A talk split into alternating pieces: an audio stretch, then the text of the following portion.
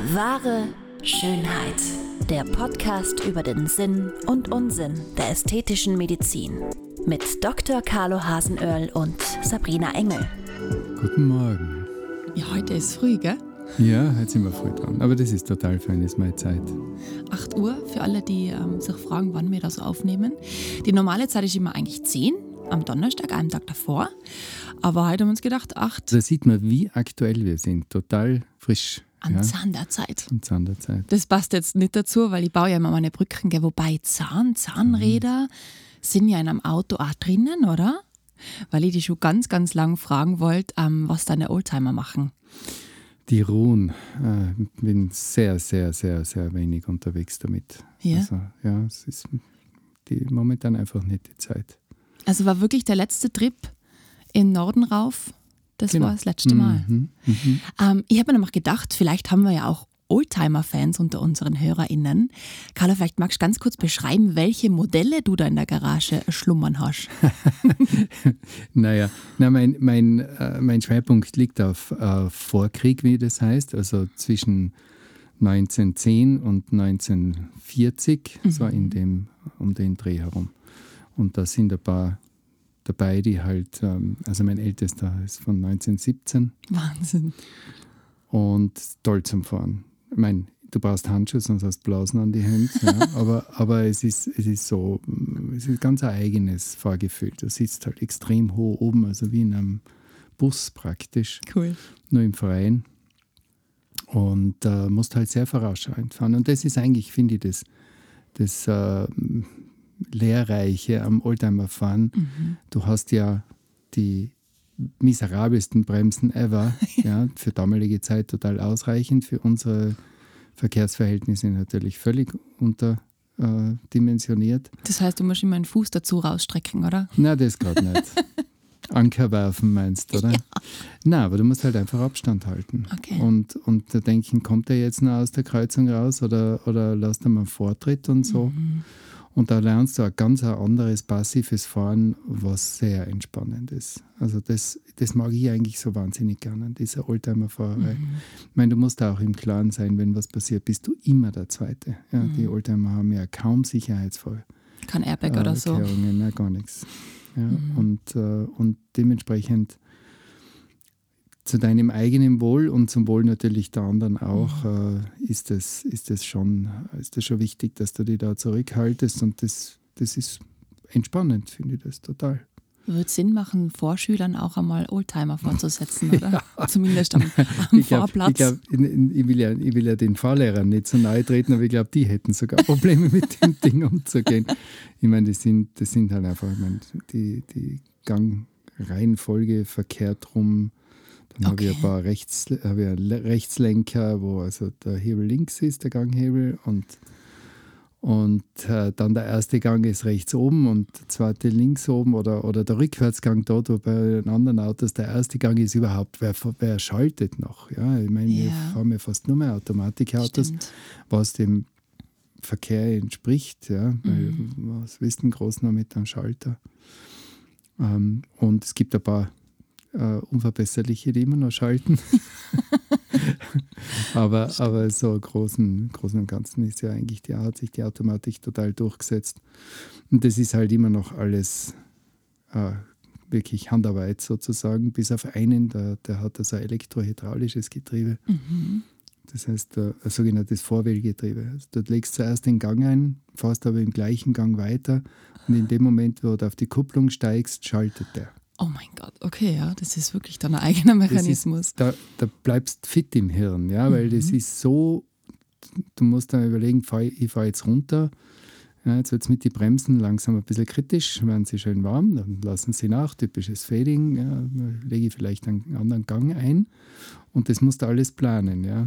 Das ist total spannend. Das ist nicht Total ohne. Spannend, ja. Aber cool, also da wäre jetzt wieder Video schön, du strahlst halt wieder, gell, wenn du über die Oldtimer sprichst. Ja, ist aber nicht das Thema des heutigen Tages. Nein. Um dich wieder mal zurückzubringen, Genau. warum wir eigentlich da sitzen. Wir haben nämlich wieder eine HörerInnenanfrage bekommen. Ja, Und zwar ein Herr hat uns geschrieben zum Thema Gesichtslähmung und zwar die bleibende Variante.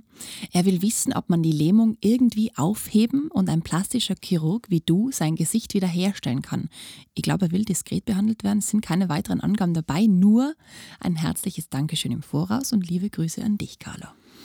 Danke, liebe Grüße zurück an wen auch immer. Ich meine, das ist ähm, das ist ja nicht zu unterschätzen, die, die sogenannte Facialis Parese, also die, die Lähmung des Gesichtsnerven, ähm, ist gar nicht so selten und interessanterweise äh, zum allergrößten Teil ist die Ursache unbekannt. Mhm. Also es gibt sehr, sehr viele sogenannte idiopathische Facialis-Paresen und ähm, ich, ich habe da mal eine Statistik gelesen, bitte nagelt es mir jetzt nicht fest, aber so glaube ich von 10.000 drei oder vier mhm. kriegen so idiopathische Facialis Paresi. Gott sei Dank, gute Nachricht, ich hoffe, das äh, trifft dann für den Herrn auch zu, er sich in den meisten Fällen von selbst wieder zurückbildet. Mhm. Meistens gibt man ein bisschen Cortison dazu, ein bisschen ist gut, äh, ordentlich Cortison dazu. Ähm, aber, aber da ist eine, eine sehr gute ähm, Erholungsphase, äh, Erholungschance. Ja? Mhm. Also insofern, ähm, das ist die gute Nachricht. Aber ich würde gern über diesen Gesichtsnerven, das ist so, wie soll man sagen, der hat da wahnsinnig viel mit der Ästhetik zu tun. Ja? Also ähm, der ist nicht nur für unsere Gesichtszüge, für unsere Mimik zuständig, und für viele Funktionen, die, die, ähm, die im Gesicht auch noch sind, ja, zum Teil sogar sensorisch, also er ist zum Teil für Geschmacksempfindungen zuständig, er ist zuständig für den Lidschluss, also für den Schutz des Auges mhm. ähm, und natürlich für die, für die mimische Kommunikation mit der Umgebung. Auf der anderen Seite, aus ästhetischer Sicht, ja. er verursacht die Falten einen Großteil der Falten im Gesicht. Also doch lahmlegen. Dummer ja, zum Teil. Also wir, wir legen nicht den Nerv lahm, sondern wir legen das Erfolgsorgan, nämlich den Muskel lahm. Aber wir schwächen den Muskel mit, mit Botulinumtoxin. Ah, haben wir ja schon einmal in einer Podcast-Folge, ne, schieß raus, welche Nummer? Boah, ich werde es nachdenken in die Shownotes verlinken. Ich bin enttäuscht. Jetzt haben wir schon 60 Kilo, langsam wird es schwierig. ähm, äh, ich, ich haben wir ja schon einmal besprochen und und das ist also auch, ähm, also ich sehe es auch so, es hat einmal vor einigen Jahren ähm, auf der IMCAS, letzte, mhm. vorletzte Folge, äh, eine Vorstellung gegeben von einem Gerät, das tatsächlich den versorgenden Nerv gelähmt hat, äh, als Ersatz fürs Botulinumtoxin. Da hat man mit Kälte hat man den Nerv, man hat den äh, praktisch lokalisiert und dann quasi so eine Art Kälteschock verpasst. Und ich habe das gesehen und habe mir gedacht, Himmel, wie weit wollen die noch gehen? Also ich bin ein absoluter Gegner solch einer ähm, Beeinträchtigung eines so extrem wichtigen Nerven im, im äh, Körper. Und äh, das Botulinumtoxin, das weiß man, das ist reversibel, das heißt, es geht wieder weg. Es ist nicht der Nerv geschädigt, es ist die, das, die motorische Endplatte, ich meine, das letzte Stückel vom Nerven, ganz lokal, ganz gezielt, äh, vorübergehend äh, ausgeschaltet, aber, aber der Nerv bleibt vollkommen intakt. Und da ein, ein Gerät zu entwickeln, das den, äh, den, einen Nervenstrang fast irreversibel schädigt, finde ich absolut, absolut übers Ziel hinausgeschossen und, und nicht, nicht im Sinne der ganzen ästhetischen Medizin. Ja, das finde ich auch. Also das geht gar nicht. Ich habe nichts mehr gehört davon. Ich glaube, das Gerät ist wieder in der Versenkung verschwunden, Gott sei Dank. Ja. ja. Mhm. Und, und, aber allein, dass es vorgestellt worden ist und dass das Ärzte vertreten haben, das habe ich eigentlich schon so erschütternd gefunden, Voll. muss ich wirklich sagen. Ja, jetzt sind wir wieder abgeschweift. Heute ist der Tag der Abschweifung. Das gehört dazu. Das ist ein Podcast. Ja. Aber es ist, es ist äh, eben dieser Gesichtsnerv ist äh, insofern besonders. Er ist einer von zwölf Hirnnerven. Soll ich sie aufzählen? Ja, bitte. Das ist nämlich das siebte, oder? Habe ich irgendwo herausgefunden. Gratuliere. Es gibt zwölf. Ja. Erste ist der Ophthalmicus, das ist der für den Geruchssinn, dann yeah. der Opticus fürs Sehen, dann der Oculomotorius, der ist für die äh, Motorik des Auges, also für die Augenmuskeln zuständig, dass wir links, rechts, oben, unten schauen können. Mhm. Nicht ganz, es gibt dann den Trochlearis, das ist der, der äh, Nummer eins, wie weit sind wir jetzt? Vier, glaube ich. Ja. Ähm, der ist für die, für die, fürs Rollen des Auges zuständig. Okay. Ja. Dann kommt der Trigeminus, das ist also ein Dreibeiniger, der ist für die Sensibilität im äh, Gesichtsbereich zuständig. Der hat drei Ausgänge, deswegen Ja. heißt er Trigeminus. Ja, macht Sinn. Ja, äh, also der versorgt sensibel die Kopfhaut, Stirn, Wange, Lippe und Kinnregion, also im Prinzip das, fast das gesamte Gesicht, hat einen kleinen aus, der auch äh, zum Teil die, die Kaumuskulatur mit versorgt. Okay. Dann kommt ähm, der Abduzens. Der Abduzens ist ein Nerv, der für einen Muskel im Auge zuständig ist, der das Auge nach außen dreht. Also praktisch der, Also, ja genau, für seitlich schauen. Mhm. Äh, und dann kommt schon unser Facialis, um den es ja heute in erster Linie geht. Ja. Ähm, me- meiner Ansicht nach der spannendste von all denen, weil er hat mo hauptsächlich motorische äh, Fasern, das heißt, er versorgt die ganze mimische Muskulatur, wie gesagt, den Lidschluss. Er hat aber auch sensorische Fasern, das heißt, er versorgt den, äh, für den Geschmackssinn zuständig ja. zum Teil. Und ähm, er hat auch ein paar, ähm, so, ich glaube, sensible Fasern auch. Also jetzt Ja. kommen wir ins Schwimmen. Okay. Tränendrüse werden gefunden, die steuert da an, oder? Genau. Äh, genau, das wollte ich sagen. Tränendrüse und noch eine Drüse, glaube ich, versorgt. So, jetzt vor lauter gescheit reden, gell, kommen wir jetzt ins Schwimmen. Lass der Zeit, das passt gut. Ich habe da schon quergestreifte Muskulatur, Mimik, Ja, quergestreift. Tränen. Ja, Genau. quergestreifte Muskulatur ist eben diese ganze mimische. Ja. Ja. Also die wir kontrollieren können, zum Teil zumindest. Ja. Immer können wir sie nicht. Er hat auch einen ganz spannenden Reflexbogen äh, mit, dem, äh, mit dem Trigeminus, nämlich äh, für den Lidschlussreflex. Das heißt, wenn der Trigeminus meldet, ouch, da äh, toucht irgend, äh, berührt irgendwas den, den, die Hornhaut, ja. macht er sofort zu. Das Können wir uns ja ja- fast nicht wehren dagegen. Ja? Das ist ein echter Reflex. Das ist ja aktuell bei Justin Bieber auch der Fall, gell? Der hat dieses Ramsey-Hunt-Syndrom, ausgelöst durch eine Gürtelrose anscheinend. Mhm. Und der kann die rechte Gesichtshälfte gerade gar nicht ansteuern und auch nicht pinseln. Also Mhm, Katastrophe. Mhm. Wie, wie geht das? Das geht dann auch irgendwann einfach weg, weil es ein Virus ist, oder? Ja, die Chancen sind sehr gut. Eben wie gesagt, das sind dann diese, äh, das, das ist eine, eine ähm, nicht, also eine Option der Nervenlähmung, die, äh, die man, wo man die Ursache kennt, eben den Ja. Herpesvirus. Und äh, das ist ähm, praktisch äh, ähm, meistens reversibel. Also das ist ganz selten, dass da was zurückbleibt. Aber Gott sei Dank. Ja. Ja. Aber zum Orten dieser Nervus facialis, der geht dann quasi quer von der Schläfe aus, oder? Nein, Übers Gesicht drüber. Unterm, unterm Ohr kommt er raus. Unterm Ohr. Ja, Foramen stylomastoideum. Und der, der Ursprung von unserem Nerv, das sagt man immer Ganglion dazu, oder?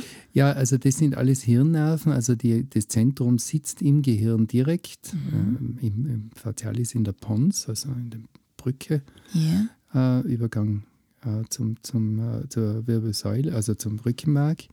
Während ja die anderen Nerven, die, die peripheren Nerven ja alle übers Rückenmark gehen und da die Seite kreuzen. Äh, die Hirnnerven gehen eben, wie gesagt, direkt aus dem zentralen Nervensystem. Und das sind Okay. genau diese zwölf. Nummer sieben ist jetzt unser Nervus facialis. Sollen wir die anderen auch noch aufzählen? Kriegen wir es hin? Schauen wir mal, Vestibulocochlearis ist, da, ist, da, ist die Nummer 8, ist für, die, für äh, das Gehör zuständig. Äh, die Nummer 9 ist der Glossopharyngeus, der für die Zunge und äh, für den Schluckakt äh, verantwortlich ist. Ja. Zum Teil, Zunge zum Teil, teilt er sich mit anderen Nerven. Dann kommt der Vagus, äh, also unser parasympathischer Nerv, der also äh, viele, viele Dinge äh, steuert im Körper bis hin zum Herzschlag, ähm, aber auch Schwitzen und, äh, und, und äh, Durchblutung der Haut und so weiter. Also Vagus hat parasympathisch, Sympathikus, ja. ja. der Gegenspieler vom Sympathikus. Das können wir quasi nicht steuern. Genau. Und dann ist der, der Hypoglossus, äh, der wieder zum, auch für die Zunge wieder zuständig ist, sowohl sensorisch als auch motorisch. Ja. Und der letzte ist der Accessorius, äh, der eigentlich so halb-halb ist, weil der schon ziemlich rückenmarksnahe rausgeht, ist sozusagen der, der zusätzliche Accessorius, der zusätzliche Nerv und der ist ein rein motorischer für äh, Schulter-Nacken-Bereich. Den sehe ich oft beim Facelift. Und der ist auch entscheidend für bei Nackenverspannungen soll man auch ansteuern. Gell? Da gibt es so eigene Bewegungen mit so Schulterdehnungen, wo man den aktivieren und vor allem lockern kann. Gell? Voll spannend. Ja. Cool, dass du dir alle zwölf Boah, einfach so, so bam, bam, bam. stolz. Vor allem im lateinischen Namen, Funktion, da kannst du auch stolz sein. Und wir haben alle was gelernt dabei. Danke dafür. ja, Das gehört dazu, finde Ja, ich, als Arzt, okay. oder? Also schon kein angeben, Arzt. oder? Ja, und einfach auch dein, dein Wissen einfach zeigen. Gehen wir zurück zum Facialis. Genau. Mhm. Weil du hast es ja vorhin schon angesprochen, ähm, gerade das Gesicht oder eben eine Lähmung im Gesicht, unser Gesicht spiegelt ja auch die Persönlichkeit wider, oder? Also Mimik ist in unserer Gesellschaft ja entscheidend. Man wird relativ schnell diskriminiert, wenn irgendwas im Gesicht nicht stimmt. Mit diskriminiert meine ich schief angeschaut. Was ist jetzt wirklich in dem Fall von unserem Herrn, der uns da geschrieben hat? Danke nochmal für die Nachricht. Was kann man da tun? Welche Schritte braucht es, damit das Gesicht wieder funktioniert und die Gesichtshälfte der anderen angepasst wird? Also im Vordergrund steht sicher mal die ganze äh, die, die funktionelle Seite. Ja? Also die ästhetische ist da wirklich sekundär. Ähm, das heißt, man wird zuerst einmal schauen, dass im Bereich des, äh, des Lides äh, das Auge geschützt werden kann, weil das ist ganz typisch bei, bei Facialisparesen, dass äh, praktisch das, das Lid nicht mehr ganz zugeht. Es besteht die Gefahr, dass das Auge austrocknet. Oder wenn jetzt, was ich, der Wind geht und es ist Staub, dass man es einfach nicht mehr schützen kann und die Haut verletzt wird. Oder vor äh, extremem Licht auch der, der Schutz fehlt, weil ja auch der ganze, ganze Schutzapparat mit kneifen ja das Auge auch zu, Ja. oder, oder machen es klein, die, den Lidspalt ganz klein, wenn es recht hell ist und Ja. so. Und das alles macht der Facialis. Und äh, das, wenn das fehlt, das ist schon einmal sehr, sehr kritisch fürs Auge. Also es gibt da, man muss dann natürlich auch schauen, welcher Bereich des Facialis ist da angesprochen. Weil da, was interessant ist, das möchte ich jetzt gehe noch einmal ganz kurz zurück auf die Anatomie. Äh, es kommt praktisch ein Strang da aus dem, aus dem äh, Knochen heraus, hinter dem Ohr, also aus diesem Foramen. Und dann bildet dieser Nerv ein Netz. Also zwischen den beiden Blättern der Ohrspeicheldrüse, die ja einen Großteil der Wange praktisch ähm, äh, einnimmt, ist, äh, oder der, das, der seitlichen Wange einnimmt, ist dann, ist dann ist, äh, dieses Netz gelagert, drüber und drunter geschützt, irgendwie auch durch die Ohrspeicheldrüse. Und dass das ein Netz ist, ist ja genial, weil wenn einzelne Äste verletzt sind, baut sich sehr oft ein, eine Umleitung von selbst. Ja? Ähm, weil es äh, gibt ja genug Schnittverletzungen im Gesicht, äh, die, die auch tief genug gehen, um Äste des Facialis zu verletzen. Und sehr oft hat es kaum Konsequenzen. Ja? Leichte Schwäche, vielleicht. Was man dann auch manchmal auch sieht, ist, dass die zum Beispiel, wenn die lächeln, auch das Auge ein bisschen zukneifen. Also so, so äh, das ist durch Querverbindungen kann das Ja. passieren. Okay. Und äh, also da kommt es darauf an, ist eben der obere Bereich, eben der, der, ähm, der Ramus thermo- temporalis oder Ramus zygomaticus und so weiter, sind die betroffen, dann geht's, ist kritisch fürs Auge. Weiter unten, äh, Buccalis, Marginalis, Mandibule, das geht dann auf den Mund. Das heißt, der, man kann die Lippe nicht mehr ordentlich schließen, äh, es, es, man kann nicht mehr gescheit trinken, der, der, das, wenn man Wasser trinkt, rinnt es beim Mundwinkel wieder raus. Das, sind dann die, das ist dann das zweite Kernproblem von der funktionellen Seite. Und erst dann kommt die Ästhetik, dann kommt dieses, dieses sprechen wir, sagen wir es umgangsdeutsch, äh, das eingeschlafene Gesicht, ja, also wo, wo praktisch keine Mimik vorhanden ist und wo die Kommunikation über die Mimik dann einfach fehlt. so wie wenn man einen Schlaganfall gehabt hat eigentlich, Ja, gell? ist im Prinzip genau das Gleiche. Äh, ist, eine, ist, eine, ist eine Unterversorgung des Bereiches im Gehirn, wo eben der, der Kern vom Facialis sitzt und damit äh, lähmt das Gesicht. Es geht ist im Prinzip genau Ja, das gleiche ja. System. Oder ähm, es gibt so einen gutartigen Tumor, der Kleinhirnbrückenwinkeltumor, der also genau dort äh, wächst, wo eben dieser Nerv aus dem äh, Gehirn austritt. Und ähm, was dann auch zu, zu Lähmungen führen kann. Und ähm, man hat es inzwischen eh viel besser im Griff. Früher war das pra- praktisch eigentlich, was ich mich so erinnern kann, wenn wir Rekonstruktionen gemacht haben, eins der häufigsten Ursachen für die Facialisparese. Also irreversible Facialisparese, weil es wahnsinnig schwierig ist, den Tumor rauszuholen, ohne den Nerv zu schädigen. Ja, eben, das Problem. Aber inzwischen geht das, glaube ich, schon von der Technik her. Aber das hat, er hat sich ja voll viel getan, gell? Das ist ja echt richtig beeindruckend.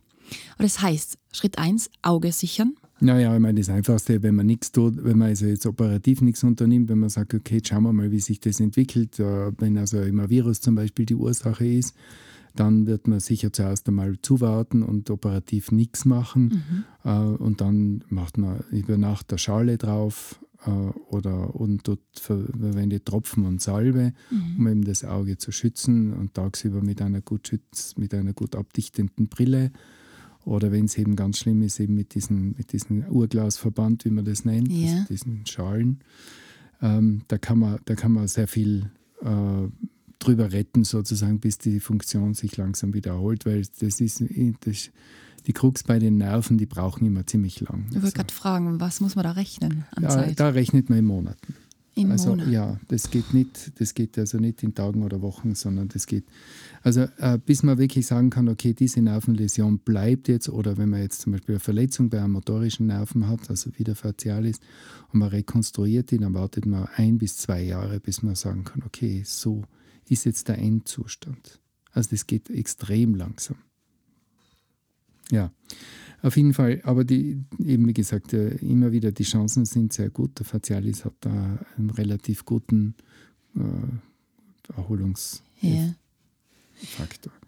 Aber die, die äh, sollte es wirklich langfristig oder dauerhaft zu einer Schädigung kommen, jetzt rund ums Lied, dann gibt es äh, die Möglichkeit, den Lidschluss zu ähm, wiederherzustellen. Mhm. Ähm, da muss ich jetzt ganz ehrlich sagen, wir haben mir, also das, da muss ich jetzt aus meiner Klinikgeschichte plaudern. Ähm, den alleraktuellsten Stand kenne ich nicht. Es hat, äh, damals hat es drei Varianten gegeben. Das eine war, dass man so ein Gewichtel äh, ins Oberlid eingepflanzt hat. Ja. Ein ganz dünnes Metallblättchen. Äh, das hat man unter die Haut gelegt, so ein kleines ich glaube es war Gold, Goldblättchen, und das hat dann einfach durch das Gewicht des Auge Nach das unten. Lid runtergezogen. Okay. Ja, der Lidheber, der funktioniert ja. Okay, ist wirklich das Schließensproblem, ja. ja. Weil äh, der, Licht, der Lidheber geht ja, glaube ich, über den Oculomotorius. Und ähm, äh, die Alternative, das habe ich besser gefunden, war eine Feder. Das heißt, die hat man oben am, am Augenhöhlen, am knöchernen Augenhöhlenrand abgestützt das war so ein Metallbügel, so wie, wie, eine, wie eine Büroklammer im Prinzip. Mhm. Äh, und der, die, der untere Schenkel war dann praktisch äh, am Lidrand und die hat das Auge praktisch aktiv, also mit dieser Feder ist das Auge zugedrückt worden. War extrem tricky, äh, das, die richtige Spannung zu kriegen, dass der Elevator stark genug war, das Auge zu öffnen. Yeah. Und auf der anderen Seite eben die Feder auch stark genug war, das zu schließen. Der Vorteil war, es ist einem liegen gewesen. Ja, weil wenn du ein Blättchen drinnen hast und du legst die hin, rutscht das rauf. Ja, klar. Und das ist halt mit der Feder nicht. Ja? Und dann war halt immer die Perforationsgefahr, weil das sind ja ganz dünne Drähte gewesen, ganz weiche. Und ähm, da das auch ganz gerne mal passiert, dass, das, dass die Feder rausgeschaut hat. Dann hat es die Nummer drei, bin ich erst bei zwei. Nummer drei war dann so eine, so eine Schlinge, die man, also man hat so eine Faszienschlinge von einem, von einem Muskel, vom Kaumuskel genommen und hat die ums Auge rumgelegt und wenn du zubissen hast, hast du das Auge geschlossen. Ähm, Unfassbar. Habe ich aber, ja, weiß nicht, ähm, war, war, kann mich erinnern, dass wir das gemacht haben, aber es war nicht so. Der, der Burn, also das häufigste war die Feder. Die Feder, mhm. macht Sinn, ja. Mhm. Ja, definitiv Herausforderung für die Chirurgie, das hört man schon. Ja. Ähm, was ich auch noch gefunden habe, ist, dass man den Nerv auch transplantieren kann. Ja, da bin ich noch lange nicht. Jetzt waren wir mal beim, beim, beim Lied. Jetzt haben wir ja auch gesagt, dass die, der Mundwinkel ist ja auch so ein Thema. Ja. ja. Und äh, wenn der Mundwinkel relativ regional betroffen ist, würde man also auch solche Faszienzügel. Man macht also so wie eine Art Facelift mhm. und nimmt wieder vom, vom Kaumuskel, von dem stärksten Muskel im Körper, der ja relativ breitflächige, äh, breitflächigen Ursprung hat am Kopf, äh, da, und eine sehr stabile Faszie, also so eine Hülle, Bindegewebshülle, da kann man eben auch von der Hülle einen Streifen nehmen und das umschlagen und dann praktisch am Mundwinkel anhängen und damit eine gewisse Grundspannung. Also man kann mehrere Stellen praktisch äh, an mehreren Stellen so Faszienstreifen anhängen und dann hat er eine gewisse, einen gewissen Tonus wieder. Ja. Also das hängt dann immer alles runter, weil diese Streifen das halten und mit dem Kaumuskel auch eine, eine minimale Aktivität. Das ist eine ganz elegante Methode, die, ähm, die gar nicht so schlecht funktioniert. Und erst dann kommen wir zu den Transplantationen. Also Okay. Der Trick ist, dass, äh, eben, dass man wieder den Vorteil nützt, dass ja der, der Gesichtsnerv eine, eine, ähm, ein Netz bildet und äh, quasi, wenn man jetzt da der eine oder andere Nerven aus, sozusagen ausfällt, bleibt die Mimik äh, doch erhalten. Und das äh, nützt man aus, trennt auf der gesunden Seite ein paar Äste ab, dann sucht man sich eine, ein Verlängerungskabel. Ja, Verlängerungskabel. Ja, ist so. Und äh, das nimmt man vom Unterschenkel. Da gibt es einen Nerven aus, der ist so, so relativ zuverlässig, also der ist anatomisch eigentlich immer so gut wie immer an derselben Stelle und äh, schön hat eine Länge bis zu 25, 30 Zentimeter kann man da nehmen. Der Nervus soralis und der versorgt ein relativ unbedeutendes äh, Areal am Fußrücken sensibel. Also auf Okay. das kann man schlichtweg verzichten. Und diesen Soralis nimmt man raus und äh, macht mehrere Kabel, die man dann von der gesunden Seite auf die äh, erkrankte Seite rüberlegt, unterirdisch. Und ähm, schließt diese Kabel eben auf der gesunden Seite an einzelne Äste an. Faszinierend. Dann wartet man einige Monate Ja. Und äh, wenn man sieht, okay, äh, jetzt ist äh, praktisch, das kann man ja messen, ist da, ist da Potenzial da, also kommt da was durch sozusagen, funktioniert dieses Verlängerung, diese Verlängerung, dann schließt man auf der erkrankten Seite dann die Nervenäste an diese Verlängerungskabel an. Also Gewaltig. natürlich eher stärkere, also zentralere Nervenäste, weil da geht es ja darum, dass man dann möglichst großflächig dann praktisch den Nerv wieder Ja. innerviert. Und dann dauert es wieder einige Zeit und dann so langsam, langsam kommt die Mimik oder die Aktivität wieder zurück. Der Körper, das Ersatzteillager. Ja, das ist wirklich eine, eine sehr ähm, spannende, interessante und natürlich auch sehr abhängig von, den, von der Erfahrung und, und dem Geschick des Operateurs, weil der muss natürlich genau schauen, welche, also das wird mit, mit dem Strom praktisch, wird dann also herausgetestet, welche, welche Nervenäste sind am geeignet, wo kann ich auf der gesunden Seite ähm, einen Schaden oder einen Ja. Verlust setzen, ohne dass ich jetzt wirklich schade. Ja, ja. Und wie, wo schließe ich praktisch auf der erkrankten Seite diesen, diesen Ast dann an? Aber eigentlich eine sehr aufwendige und vor allem filigrane sehr Prozedur. aufwendig gell? und sehr viel, braucht auch viel Geduld von Seiten des Patienten, weil es Mhm. einfach immer, es braucht ja, das ist ja ein langer Weg von rechts nach links, quer durchs Gesicht, bis dann einmal dieser Nerv äh, da wirklich so weit wieder durchgebaut ist, dass er elektrische Signale weiterleitet. Ja.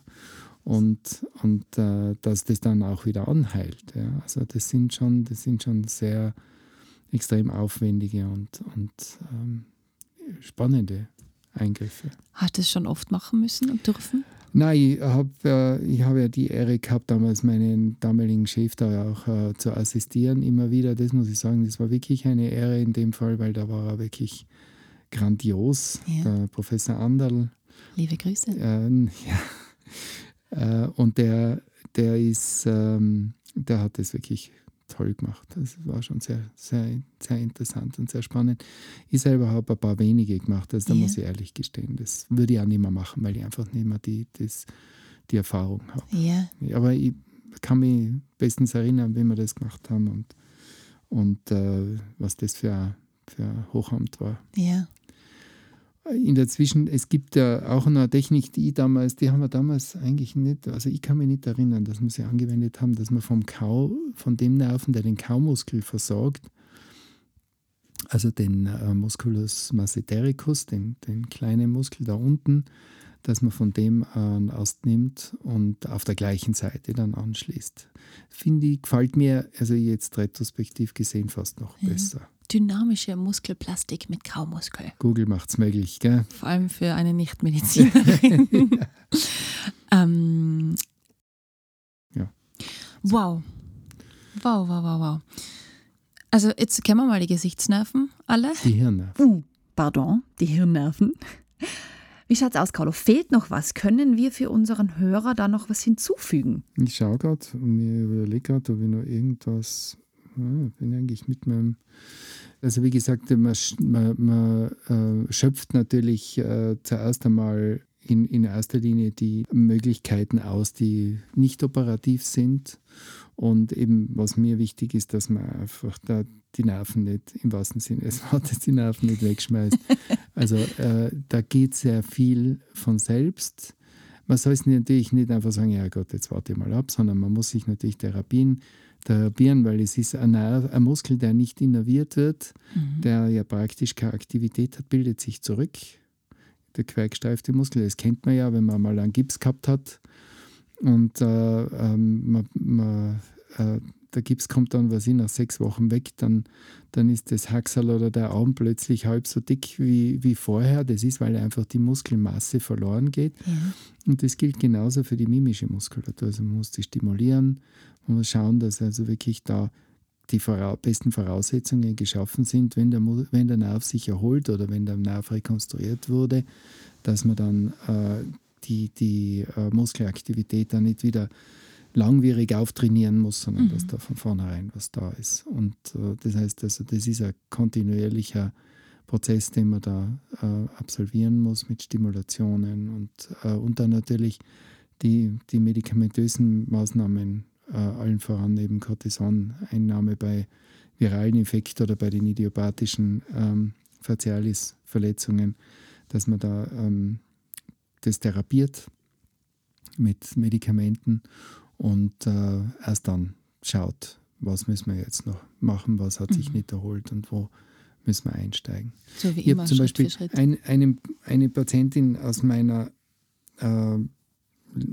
jüngsten äh, Vergangenheit, das ist, war sogar heuer, habe ich eine Patientin gehabt mit einer idiopathischen Facialisperese, also relativ großflächig vom, von der Stirn bis zum, bis zum Mund ähm, es war das Auge nicht gefährdet. Also so, so eine Restaktivität war da. Also das, die Augenbraue ist ein bisschen tiefer gestanden, weil der Ramus frontalis eben nicht mehr so ganz funktioniert hat, aber der Lidschluss war da. Was, äh, was da das Problem war, äh, durch, es ist zu einer kompletten Asymmetrie gekommen. Das heißt, bei, bei, bei Bewegung im Mundbereich hat es den Mund immer auf die gesunde Seite gezogen. Mhm. Weil einfach die, die, die erkrankte, die, die betroffene Seite ähm, nicht dagegen gehalten hat. Also wenn die zum Beispiel die, die Lippen gespitzt hat, dann ist der ganze, ist der ganze Mund so auf die, auf die gesunde Seite rübergegangen. Und das war gerade beim Lachen oder beim, beim Reden oder so, war das also unheimlich optisch störend. Jetzt gar nicht einmal so sehr funktionell, aber optisch ein echtes Problem. Und da habe ich da mal ganz vorsichtig und ganz punktuell eben mit Botulinumtoxin die gesunde Seite ein bisschen gebremst. Äh, und das hat super funktioniert. Also die war dann ganz symmetrisch. Weil, aber das ist halt auch gegangen, weil auf der, auf der erkrankten Seite einfach eine Restaktivität da war.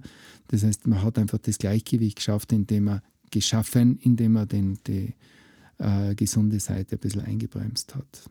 Also Wahnsinn. auch da kann man sich spielen. Ja. Und man kann natürlich dann auch äh, eben mit, mit äh, Straffungsoperationen, die in das so Art Facelifts quasi auch die, die erkrankte Seite ein bisschen straffen, äh, um, um sozusagen optisch das Ergebnis zu verbessern, wenn die funktionelle Thematik jetzt nicht so die große Rolle spielt, sondern einfach die, die Mimik zu sehr, ja, das Ästhetische im Vordergrund steht. Also man kann, man kann natürlich auch äh, mit, mit äh, ganz konservativen Maßnahmen, mit Unterspritzungen das Ganze ein bisschen ausgleichen. Man kann einen Fadenlift einmal machen, um die, die geschwächte Seite äh, anzuheben, wenn jetzt, äh, wenn man jetzt gute Chancen hat, dass, die, dass diese äh, Schwächung dann von selbst wieder zurückgeht. Es ist mhm. keine Therapie, es ist eher eine moralische Unterstützung, nennen wir es einmal so. Und es ist immer, immer abzuwägen, ist, wie, wie groß ist der Schaden, den man mhm. anrichtet und äh, wie, wie gut ist der Effekt. Wie halt in allem. Ja, mhm. es ist immer das, dieses Spiel mit, mit äh, äh, dem, dem hippokratischen Satz, der wichtig ist, primum non nocere, also in erster Linie nicht schaden. Mhm. Und, äh, und äh, dem, dem äh, was man erreichen kann und wo man eben nützt. Und eine Möglichkeit ist auch, an den Verfasser unserer Anfrage sich bei dir persönlich zu melden. Das geht auch immer über das House of Excellent Beauty, dann kann man das vielleicht einmal zusammen besprechen. Und genau das machst du auch mit dem Podcast, Carlo. Du willst unsere Hörer und Hörerinnen beraten, ihnen helfen, gewisse Anliegen aufzuklären. Und da wollen wir euch wieder auffordern. Schickt uns eure Herzensangelegenheiten an podcast.excellentbeauty.com.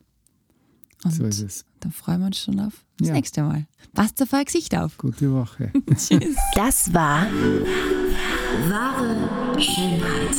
Lasst uns gemeinsam die größten Schönheitsmythen aller Zeiten aufklären und schickt uns dazu eure Fragen und größten Anliegen an podcast@excellentbeauty.com. Immer her damit und keine Scheu. Wir freuen uns auf euch. Bis bald.